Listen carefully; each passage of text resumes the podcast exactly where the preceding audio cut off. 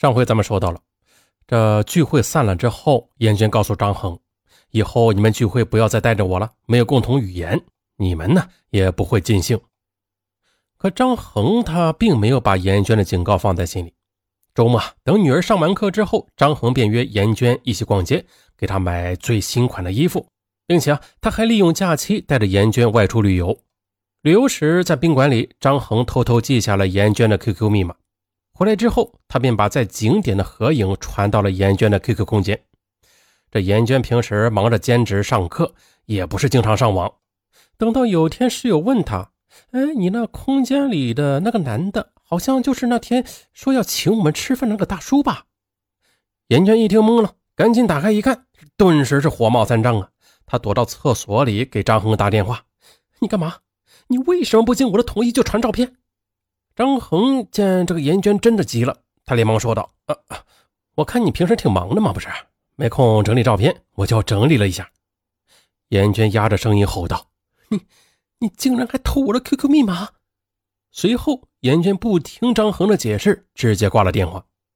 严娟立即删除了所有的照片，但是已经有人在网上问：“嗯，那个男的是谁了？”可这边张恒他自己心情倒是挺好的，但他知道自己肯定是惹严娟生气了，又是赔礼又是道歉。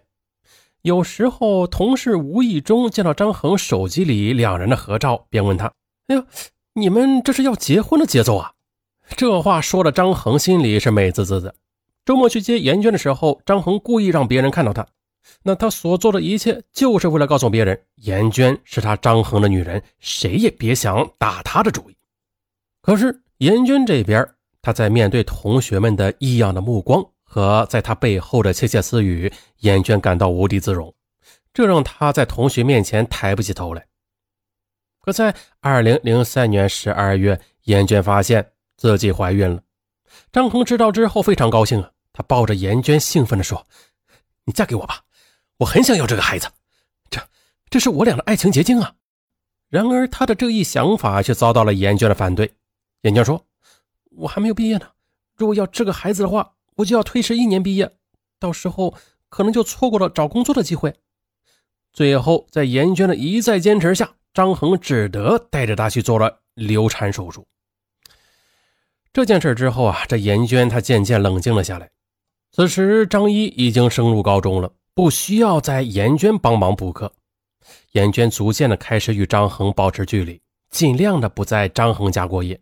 无论多晚呢，他都坚持在寝室关门以前赶回去。在别人面前，严娟尽量的避免与张恒接触。就算是张恒坚持送她回学校，也在离学校一两站的地方就下车，然后步行回去。严娟的这种做法让张恒产生了强烈的危机感。到了二零一三年的年底，严娟在寒假期间回到了湖南老家，这张恒瞬间的觉得家里空荡了下来，他的心呢也像被掏空了一般，每天都要给严娟打几个电话。严娟的父母发现呢，每天都有个男的给女儿打电话，便追问这是怎么回事啊？最开始严娟还想隐瞒的。但是架不住父母的软硬兼施啊，只得老老实实的交代了。什么？听说女儿处了一个比她大二十多岁的对象？这老两口气得将严娟狠狠的骂了一顿。见父母强烈反对，加之这段感情带给他巨大的压力，严娟决定和张恒分手。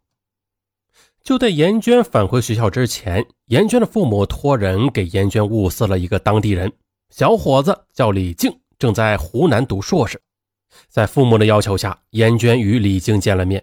没想到这李静对严娟十分满意。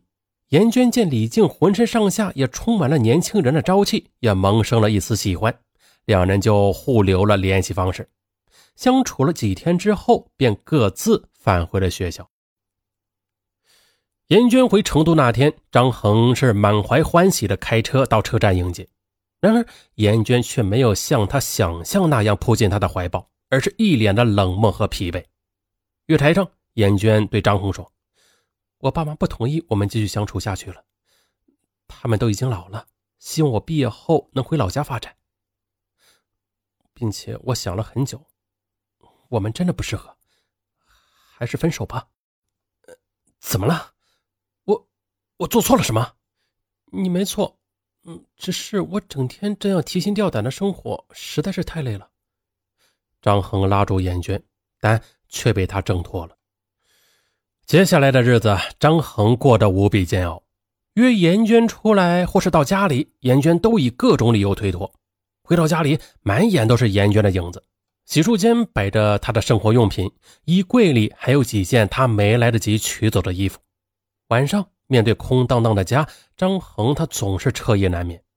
有几次同学聚会啊，大家都要求张恒把严娟一起带来。张恒只得谎称这严娟学校有事离不开。当别人问他什么时候举办婚礼时，张恒也只能苦笑着说：“呃，严娟她没有毕业呢，不着急。”这让他十分难堪。一天下班以后，张恒他径直的来到了学校的图书馆，把正在里面复习的严娟堵了个正着。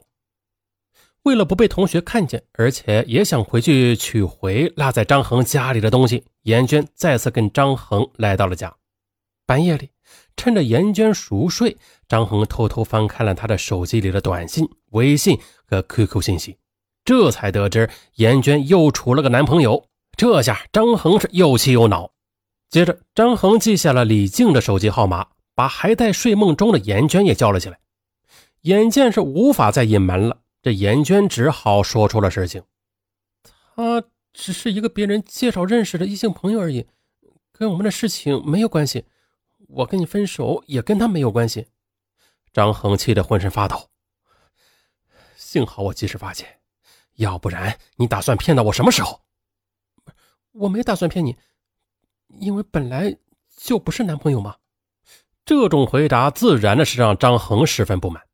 第二天，严娟走了之后，张恒便拨通了李静的电话。严娟是我的女朋友，希望你以后不要和她来往。而李静却说：“哎，你是哪儿冒出来的？她现在喜欢的人是我。”很快的，严娟便打电话问张恒为什么要给李静打电话。张恒说：“呀，我就是要告诉他，我才是你的男朋友。”这件事让严娟十分恼火，她在电话里大声的说道：“张恒，你就是个骗子！”当初你还说只要我幸福，你做什么都可以。哼，我看你就是想占有我而已。你这个自私的男人。随即的便挂了电话，关了机。张恒见状，又给李静打了几个电话，并告诉李静啊，这严娟不但已经和我同居过，还为我打过胎。如果你再和她来往，小心我对你不客气。而李静却回敬说：“你这些我都不在乎，我就是喜欢严娟。”哎呀，这张恒气的是暴跳如雷。这边，严娟得知张恒又给李静打了电话，而且说了他堕胎的事儿，对他的行径十分厌恶。他打电话给张恒：“你做了什么？你自己清楚。我从此和你一刀两断。”啪！不等张恒解释，他就挂断了电话。张恒不停的给严娟打电话、发短信，可严娟呢，她就是不接听、不回复。接着，失去理智的张恒给严娟发短信。这两年我在你身上花了五万多元钱，你把钱还我，我就不再纠缠你。严娟她没有想到张恒会来这么一招，她回复说：“你付出了钱财，我付出了青春，哼，我们两清了。”可事情真的是这样吗？